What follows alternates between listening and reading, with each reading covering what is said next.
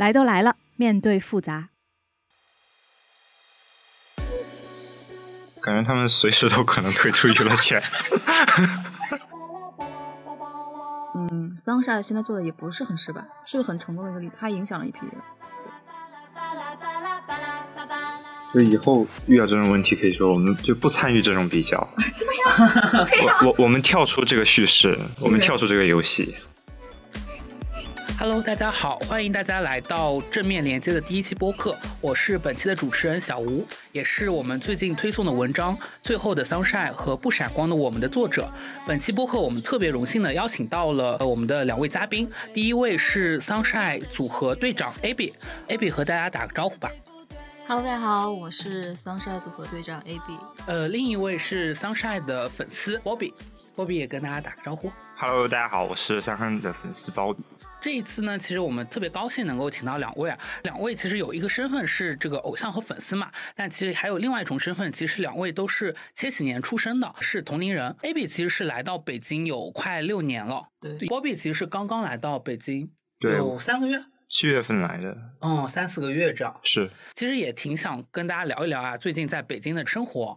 呃，要不波比先说吧，就是对这么一个新来的这个大城市的一个感觉是怎样的？就感觉这儿能工作。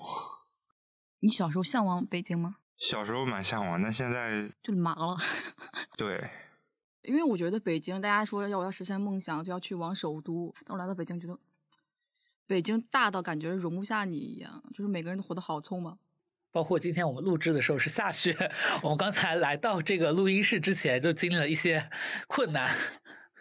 对，然后积水很多，一到晚上某黑道路就特别黑，然后路灯也蛮老的，就各种设施都不太方便。他之前跟博比聊，其实感觉你还是挺希望一在北京留下来，然后在这里工对作的。对，因为北京能找到工作嘛。分别跟波比和 AB 聊的时候，就能够感觉到波比还是很向往北京，希望能够在北京留下来的状态，然后感觉 AB 就是 有一点厌倦了。主要可能是待的时间太长了。啊，你说我向往北京，想留下来，那主要可能是不想在老家山东待着，想嗯要赶快离开那个地方，所以嗯就来北京了。对 AB 来说，就是现在我觉得北京它是一个就是发达的城市嘛，但是我觉得在北京的话，嗯，感觉生存下去还蛮难的，就是你要交个五年社保才能买房。但是你在我们老家的话，呃，你要全款买或者贷款买都 OK。我觉得北京有它一套的生存法则，但是在老家的话，你可以活得不用那么的严谨，就很轻松一点。也许就是我待的太太长时间了，但是我觉得任何一个人在哪个城市都待了那么长时间的话，也都会有点厌烦，就会觉得，嗯，特别向往另外一个地方。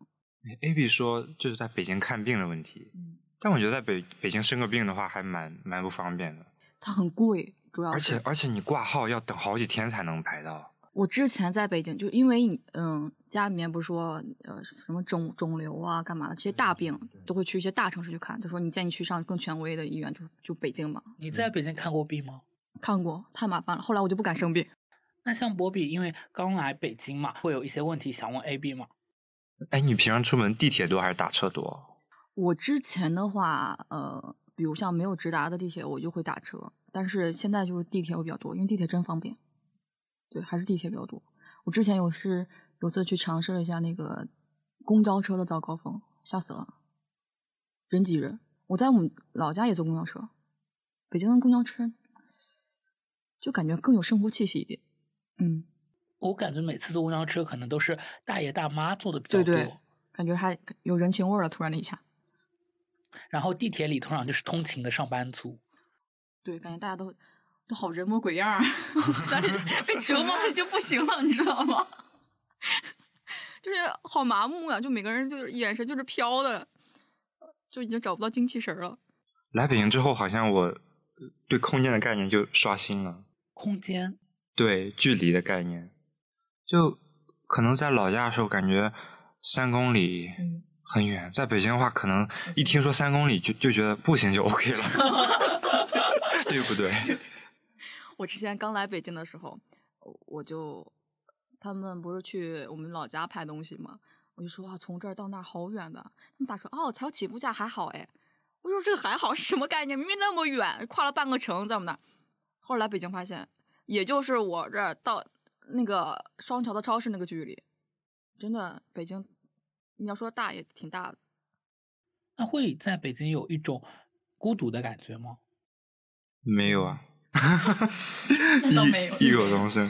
就觉得来北，但是我不喜欢从家里面就任何一个地方来北京那个感觉，就是比如说我今天在老家，然后突然来到北京，就那段路来北京，我觉得好烦躁。出了那个北京那个车站或者高铁站，就是好烦。北京南站是吧？，对，但是我从踏上北京南站回家，去任何地方，我觉得好开心啊，逃离了。但是你要说在北京感到孤独也没有，就觉得，哎呀，也都也就这样了。北京人多。那我因为一七年采访过 AB 嘛，然后当时我有一句印象特别深刻的话，就是当时问，呃，你为什么一开始不一个人出道？然后你就说说一个人出道太孤独，因为北京城市太大。哦，也是。你想一下，我那个时候才十六七，我觉得我我其实是一个特别怕孤独的人，但是因为那个时候小嘛，觉得如果什么事都要一个人的话，没有一个人陪着，我可以做这些事情，但是旁边就一定会有人一个在言语上的帮助，或者是经常跟你去能够谈心的一个人。我想要的是这些，但是你要来北京，突然那个时候来的还蛮吓人的。然后我觉得能一起来来到北京去探索一些东西也 OK，但是现在发现长大了嘛，觉得有些时候一个人待着是独处，也挺舒服。那像 AB，如果当时呃最初的时候啊是让你一个人出道的话，你觉得你会来北京吗？我那个时候如果是来北京的话，我觉得应该是安排好所有的一切，我才会一个人回来。然后你一起来的话，觉得哎有两个小小伙伴一起帮着，什么时候就会有个照应，然后会更好一点。但是我一个人来的话，感觉要更担心很多事情。对因为现在回想起来，觉得哎，当时你们才十六岁，然后就结伴来北京，其实真的是一个特别大的一个事情，但是你们好像就无所畏惧的做了。但是我觉得当时没有特别大，我觉得来北京就是来了嘛，就觉得哎，我觉得去哪发展，因为当时就我跟你讲了嘛，就两家公司，一个安徽的，一个北京的，我肯定选北京的呀，安徽的太不可靠了。然后来北京，我发现就是也就那样，对，所有的距离一个飞机或者是怎么都可以解决。嗯，你觉得过去有哪一个时刻是你可能哎觉得我真的不想在北京待下去了，我还不如回老家？跟经纪人吵架的时候吧，觉得啊我在说什么，他们在他在说什么，两个人在到底在说什么，就有这种感觉。从博比的角度会觉得呃观察到，看他们是不是有有有哪个时候可能就坚持不下去了，可能就得退出娱乐圈了。没有，感觉他们随时都可能退出娱乐圈。是啊，我因为我就说，你也许现在看着我，我明天我就回家了。那如果你有想过他们解散之后你会怎么样吗？没想过哎，但是我觉得 Sunshine 的不应该只走到现，就是走到现在，我觉得他应该走得更远，因为他的意义会更大一点，就甚至是超出我们三个人 A B C Dora。你觉得那个更长的路呀，可能在你的设想中，它大概会是一个怎样的途径呢？它就是可以成为影响一些人的抉择的一个里程碑那个样子。就是突然想过，我在做这件事情，哦，原来有他们三个也可以做成这件事情。你要当初我们出道的时候，别人想着，哎，他们都能出道了，他们这种洗镜头头能出道，我有什么不可以再坚持一下？我觉得能做到这一点，那也算是一个成功。但是我觉得，嗯，Sunshine 现在做的也不是很失败，是个很成功的一个例子，它影响了一批人。Bobby，你是怎么喜欢上 Sunshine 的？呃，就是高考那一年年初，我听到了《躲蜜》，然后当时我就被这首歌有震惊到，因为当时《躲蜜》就是无论放在哪里来看，都是一首很厉害的歌了。之后就到了一零一，然后看到他们的经历被淘汰之类的，就嗯有一点为他们感到不平，抱不平。是为什么会抱不平？跟你在你文章里提到的你当时的心态是差不多的吧？他们在一个不利于自己的规则里被欺负了，而且并没有人意识到他们当时是被伤害的，所有人都觉得他们当时的遭受是理所应当的。那像你说，呃，你会觉得桑晒其实也是塑造了你嘛？你会嗯觉得哪些方面对你这个塑造是挺大的？你就像说，如果没有桑莎的话，他就不会有 A B C 到了。我们就是五个小城市的女孩儿，然后之后参加高考，考到不同的大学，就是分道扬镳了嘛。它就像一个一个种子，那你现在是呃还会后悔说当初做这个选择吗？桑山吗？不会。我如果我其实不是一个很会后悔的人，我做什么事情我都会把所有事情想到最坏的结果。但是我当初呃创建组合和找歌曲的时候，我就觉得还蛮快乐的，觉得哎蛮蛮每天蛮充实的，就会感觉心疲力尽。但是我觉得我从来不会后悔。出道的时候被贴上这个丑的标签嘛，然后你是当时是怎么去接受这一点的？其实啊，我我心态放的还一直都蛮开的，因为，嗯嗯，我之前讲过，因为在那个时候大家不会说你长得那么嗯多么多么丑，但是那个时候长得也不是很好看，就很普通吧。但是在作为跟娱乐圈那些艺人比的话，就是不是很好看。但现在回顾起来，那个人确实挺嘚儿，什么什么？挺嘚儿，挺嘚儿是？就是东北那个挺嘚儿。那这是什么意思呢？挺嘚儿，很傻，很愣。然后我觉得也确实，但是那个时候我没有觉得自己是有多么的像他们说的那么丑。现在虽然比原来好了很多，因为有服装老师啊那些加持那些东西，还有造型师，加上你长大了嘛，你自己会打扮了。那你自己现在会觉得呀，就是放娱乐圈当中，你你的如果是外貌的话，大概是一个怎样的位置？我不知道哎，你会想过吗？因为我感觉你们这种就是压力应该挺大的。哎，我没有哎，我真的没有。我之前来的时候，我会有想过说把我双眼割个双眼皮儿。是吗？什么时候？刚来北京的时候，因为太难了，贴双眼皮儿你知道吗？太难了，就贴不好。因为我眼皮是脂肪比较好，我是一直是单眼皮，然后你现现在但你现在为什么是双眼皮啊我？是单眼皮，我是一使劲儿它就它双了，这才是双。但你一使劲能双，就不是单眼皮吧？我家里面我妈说，他们嗯，他们三个双眼皮就后来长出来了，只有我一个人是单眼皮。但我觉得你现在有点明显了。我不要，我现在其实我还挺喜欢我的单眼皮，就会感觉更加有辨识度、有特色一点。嗯，我不是特别喜欢那种很就是可可爱美，就是美美的路子的。我觉得就是越自然越好。那你说定定打分的话，我觉得就还好吧，还好吧。嗯，那你觉得你来你来看怎么看？你来给我打个分，放人群中，我觉得就是中等偏上。那也挺好的。嗯，对，所以我我就比较生气，就是为什么就老说你们丑，就这就是在搞政治正确。那我心想，你你客观的，就是把你的脸拿过来比对一下，那人家就是长得也比你好看啊。就是你知道吗？每个人生下来就都会去杠，就杠杠精。这些话说的虽然虽然非常的让人生气，但是有的时候人嘛就想给在自己网上找点乐子。你要你要就是坦平和心态看待他们。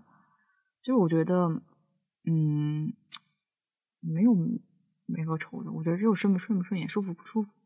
对所以以后遇到这种问题，可以说我们就不参与这种比较，对呀、对呀、我我们跳出这个叙事，我们跳出这个游戏。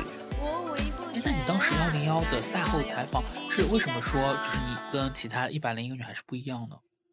因为首先当时我们去的时候，嗯，我是不太愿意去，因为我觉得那个时候状态我没有准备好。与其在上面接受难堪的话，我就选择不要去，因为我也知道会是什么样状态，但是森林想去，然后加上那个时候又是一个机会嘛，我就去了。但是我没有想到说是我想被淘汰，在那一瞬间，其实我有猜到，因为那个摄像机已经打到了我们这边，我就也猜到会不会是我们这边被淘汰。但是让我出乎意料的是，留了我一个。然后在那个时候，我就想说，这是要直接当众宣出我退出。但我觉得，哎呀，少跟他们他他们再加的一些麻烦，少给他们加了一些事事故。然后思来想去，因为我觉得那个时间，我觉得我没有想说是被欺负了干嘛，我只会在想着我两个好姐妹走掉，然后该怎么度过。我想象不到那个日子该怎么熬，就是经纪人也没有，朋友也没有，那个状态对我来说太难受了。加上我整个那个那段时间精神状态不是特别好，我难以想象到当时是什么样。然后那天回去的话，然后那个导播姐姐说带我们去搬了新宿舍，只有我一个。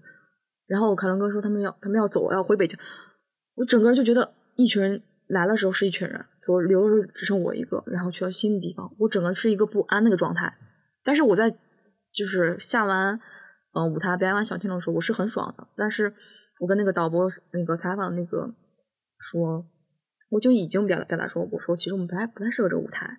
首先本来我就不太愿意来，而且我们采访也不是说真的是很励志那种，我觉得。励志不是说出来的，梦想也不是说出来的，只有你做出来才会看到这个结果的呀，只会看这个结果。就是一个人说梦想，两个人说梦想，三个人说梦想，梦想到底什么呀？就是说的很烦，而且我也很不愿意做一样的事情。就是你要做了，我就不做了，我就是这样的一个人。然后加上他们两个就被淘汰掉，我就觉得在那个圈子里面，我我甚至有点不屑，就觉得很怪异，就那个样子。我就也很讨厌那个状态，很讨厌去演的那个过程，觉得大家要好姐妹惺惺相惜，我要励志，我要奋斗。对，我也很不愿意被别人支配着，就是支配着那些，是接下来的一些步骤，所以我觉得还不如直接怎么样的来，怎么样的走是最好的。那像后来可能我看到就是采访其他选手呀，其他选选手也会觉得可惜，就说如果是他们就来之不易的这么一次机会，无论如何都要抓住。可是那不并不是我来之不易的机会。就是我觉得每个人的状态不太一样，而且我就实话实说，你那是你们争取的，我觉得是很来之不易的机会，但是真的是这样，对于我来说不是这个样子的。我觉得那是你，不是我，你 get 不到我那个心理状态，你也不是我，就是我做什么样的决定，你无权干涉；你做什么样的决定，我也我也不好，我也没有条件去支配你的人生，就是就是这个样子。就是你的机会，我的机会，那就是我的人生；你的机会，那是你的事情。就是还是说，不要用自己眼光去要求别人吧。对，而且我为什么要管你？管你怎么想？你觉得很可惜，我就不要。就就是我就是这种很贱，你知道吗？我妈的经常会说我特别欠。其实他们总共在那上面展示了两期，好累啊！就坐在那里，那个板凳还贼硬。啊，其实就一零一，他们总共就出现两期嘛，但我觉得比大多数一零一的人都要浓墨重彩了。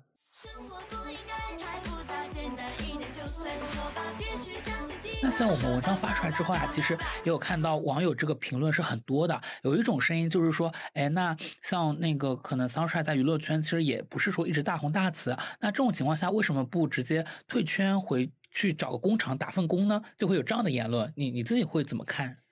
就像我当时别人问我那个问题，说你为什么要选择出道？但是如果当时我们已经被大家熟知，不出道的话，肯定还会有一批人说，看吧，他们就是闹闹玩了吧？你看他们胆怯了吧？我为什么要这样讲？对不对？我觉得所有的声音就只是外界的而已，真正影响的还是你本身。你的生活只有你自己过好才知道。别人总会觉得啊，他们就应该去打工，你那么累，你在圈子干嘛？还不因为就觉得钱好赚，然后就就像……但我觉得这些声音就只是他们说说而已，他们完全不知道。那我给你作为记者，你去打份工吧。你是怎么想我？那我可能就是目前对我自己的这个职业状态就还较为满意，是不是？而且重点是，我会觉得我没有打工的能力，因为我动手能力太差了。就跟你讲嘛，我我已经习惯了当艺人。我就跟你讲，过之前当艺人会把人当废，我习惯了当艺人，脱离了那个东，脱离艺人身份之后，我要想一下我能干什么东西，对不对？这需要一个过程。我要是到工厂打工，我觉得我这个人就是废掉了。就像你说，普通人为什么要选择出？哎，我觉得你小时候没有没有过梦想吗？每个人都有吧。普通人为什么甘愿平凡？每个普通人不愿意有梦想的权利吗？而且你总说普通人，普通人，你在标题里面写普通人，但是我觉得它本来就是一个没有意义的词。你一旦这样强加了，它就变成有意义，就是觉得这个意义有点奇怪。对，哪里奇怪？就是你有点概括，有点贬低普通人这个人，你知道吗？我觉得每个人他都会有实现梦想的权利，他也他也可以想，就看你怎么做吧。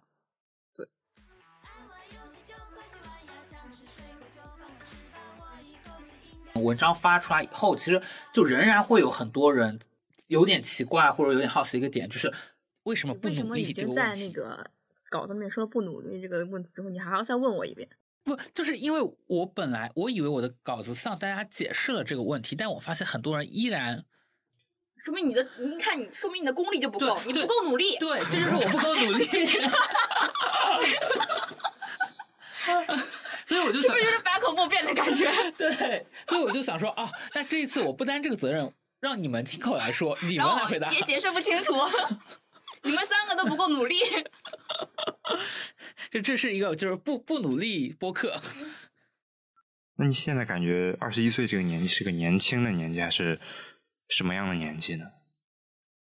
我之前有在感觉我是在慢慢的长大，因为之前刚来北京，年纪比较小嘛，大家总会觉得，哎，你说的做做说的一些话，做一些事儿，就觉得怪在年纪小上。那些年长的人都觉得，哎，小朋友嘛，不会跟你计较。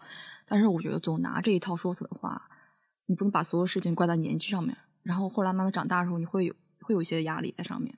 我真的把它当压力，但是我之前会有那种年纪的一些焦虑。我觉得在三十岁，就是二十五岁之后，人就是在慢慢变老，就是你的鼎盛状态已经到达了。你是怎么知道的？就各种的一些这些这些年的一些乱七八糟的一些科普吧，还有说女生的一些生孩子要干嘛。但是我觉得在二十五岁之后，整个你的呃新陈代谢，还有一些皮肤啊，慢慢的开始走下坡路。然后你比如现在特别好减肥，但是你到二十五就特别难。然后我就在想，三十岁的时候真的是另外人生一个分水岭。我当时特别恐惧三十岁，我觉得那真的就是如果三十岁一事无成，太可怕了。但是后来我发现也就还好。我蛮想了解你喜不喜欢酒。我很喜欢喝酒。你会你要想说啥？没有没有，就是 tag AB 爆料自己爱喝酒。我其实很爱喝酒，因为我我有的时候会跟朋友一起一起去在家里面，就是偶尔喝点，就是微醺状态，感觉喝酒很让人开心快乐你。喜欢喝什么？啤酒。啤酒也喝，然后那个 whisky 喝在家，还有一些清酒、然后自己兑一些。美酒。对，但是我之前我最近遇到个特别特别狠的人，就对瓶吹白酒。我我我不喜欢喝白酒。我我不喜欢，但是你知道我们老家吃席嗯，那那那种场景肯定是喝白酒。就做大桌，你知道吗？就是我不知道现在为什么内卷那么严重，就是女生也要喝酒，喝白酒的。但是我们老家喝白酒就烧的就是整个人暖起来嘛。我最多最多只能喝两杯，小的不行，你也喝吗？那种情况。就开心了。就别人结婚，多么开心，因为自己表哥结婚，就很开心，会偶尔喝点。但是也有的时候会让那些亲戚、那些身边的，嗯、年龄很相似的人叫到家里面去喝一些酒。我过年的每次会在家煮红酒。我有的时候特别烦躁的时候，呃，我就会经常在家里就开一瓶烈酒，然后兑上可乐，咣咣咣灌着这喝完就睡。对我也会这样。了解。我我在北京唯一喝过两次，就是把我喝的很狠的，喝的我整个人就是被被被扛回来，就被背回来，就走了就走的不清醒。对，但是因为就是我我还是会有分寸，就跟很熟悉的人才会去喝的那么大醉，然后直接在别人家睡着。我身边人都都还挺爱喝酒的。就你上次不是说有一次是是张海伦过生日还是干嘛的？嗯嗯大家一个敬酒，把我敬到有点有点酒懵了，当时。嗯觉得啊，什么职场？就是你知道，KTV 从这头坐到那头，我不知道谁带起的头，从这儿从这儿从这儿一个个敬过去。我说什么呀？是敬喜酒吗？吓死了！不要，我不太喜欢那个样子，嗯这但这真的很职场。太吓人了那个样子。AB 有什么想问？就如果你工作中遇到一些嗯不是很开心或者不顺心的一些事情，就是你有想过会是怎么样排解？但是我觉得，因为我自己是喜欢一个人憋着。工作上给我带来的那些不满或压力，我觉得都是会，就是你都是会去解决的，所以还好。然后我平常面对的一些比嗯比较大的压力，可能是来自于学校，就是去跟学校不停的去嗯谈判你在外实习这个事，因为学校是不太鼓励你在外面实习的。然后我就一直跟导员打电话扯皮了。像 AB，你有那种特别怕接到谁的电话的时候吗？有，我有的时候连短信都不敢回，就是我觉得，呃，所有一段关系处在一个崩溃的边缘，就是他给你发消息的时候，你要思考我要怎么回他的时候，已经出现了裂痕了。就是我有时候会想思考半个小时，要怎么回他，到底他要发这个意思是什么意思？A B，我觉得太可怕了。我我之前疫情那段时间在家嘛，我觉得那个时间是我最开心的那段时间。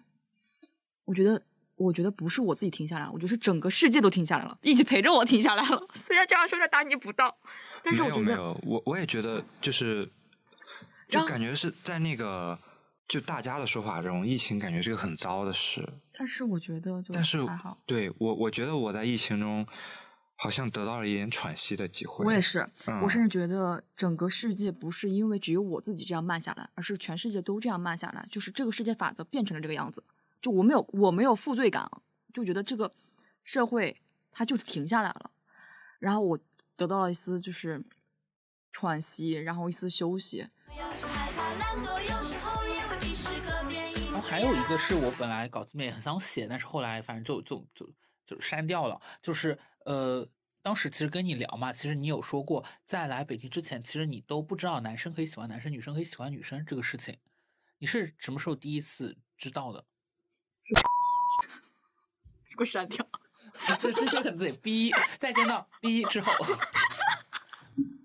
但是我没有觉得，我就感觉很新哎颖。哎，我想问，就你当时听这个消息的时候，你有想过，你此后四五年的职业生涯都要跟这类人打交道吗？没有，想象不到。然后你有想过你的粉丝也几乎都是这类人吗？没有，我跟你讲，我没有这个认知，你知道吗？我，但是我第一次听到的时候，我没有说，嗯，很讨厌或者很惊讶，我就觉得，就是感觉啊，知道了一些新大陆一样。因为那个时候，你像家里面上学的就是，大家就会觉得，哎，谁跟谈恋爱就是曝光，那时候网络没有那么发达嘛。突然像感觉第第一步知道了小道消息，是那么也还有点开心，你知道吗？但是我觉得我很喜欢跟这个群体的还有这些朋友一些相处，因为我觉得他更细腻，就是更细腻，更更细腻，对，嗯就是相处的会更加的自然舒服，就真的会像好朋友，非常好的朋友，就是我能很容易跟跟他们走到一起。你上次也有跟我讲，其实是后来你有自己去看一些电影什么的，有更多了解这个群体。对，像跨性别呀，像那个丹麦女孩呀，还是那些东西，我都会看一些。我觉得跨性别你也有了解？嗯，有了解有看。我觉得，我觉得每个人活着都就很不容易。我觉得正常的去爱爱，用力去爱一个人，每个人都 OK。我觉得大家都是因为喜欢在一起，喜欢不分界限。因为我有也有跟我妈说，我以后我不想结婚，想领养一个孩子。妈就跟我说，行啊，你你要先把你自己养活，再领养孩子。但是我也有跟我妈讲，以后也许我会找一个女生。我妈觉得，看你只要你喜欢就好。我觉得每个人就因为喜欢在一起才是最好，能让自己相处最最愉快。那你现在是怎么理解说你们的粉丝群体是以 gay 为主呢？我其实不是说理解或干嘛的，我觉得能被他们喜欢，也就像说，就是很是一个非常骄傲的一件事情，也是非常自豪的一件事情。我从来不会说给给粉丝去画里什么什么什么群体干嘛的。我觉得能被人喜欢就是一件非常不容易的事情。我不会特别在意别人或什么群体去喜欢你，因为我觉得他们能喜欢我们，我们一定会有他们想吸引吸引他们的点。那我觉得做的，我要把我自己做的更好，因为我之我以前有看过一些我们粉丝写的一些那个文章嘛，因为他们觉得他们是不被这个世界所接受的，所接接纳，就像我们一样，步入到这个圈子里面，是一件像三个太阳相丑到到了这个娱乐圈这个华丽的宫殿一样。然后粉有些粉丝说他们是，嗯，他们在我们身上看到像看他们的影子影子一样。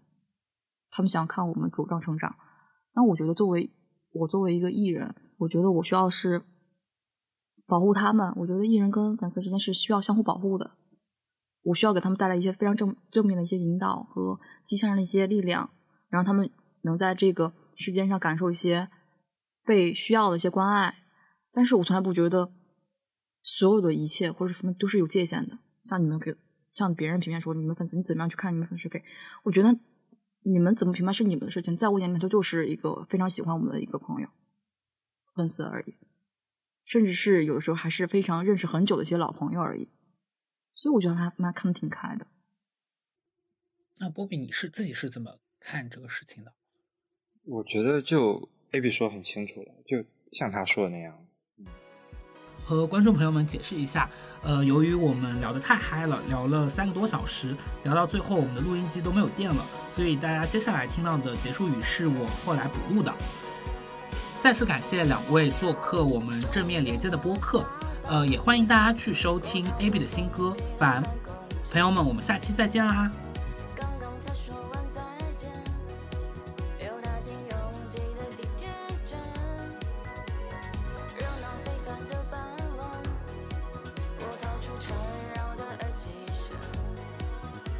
然后当时我就特别想评论区，其实我也赚到了不止八百块。其实我当时特别想，我打我打工也赚到了不止八百块，但是我觉得特别乐观，也不太好。哦，那就是 AB 在线澄清，就是他打工赚到了最具体数字是多少？赚了几千块吧，两千多还三千多呀。对，也都是用来拍摄了干嘛的。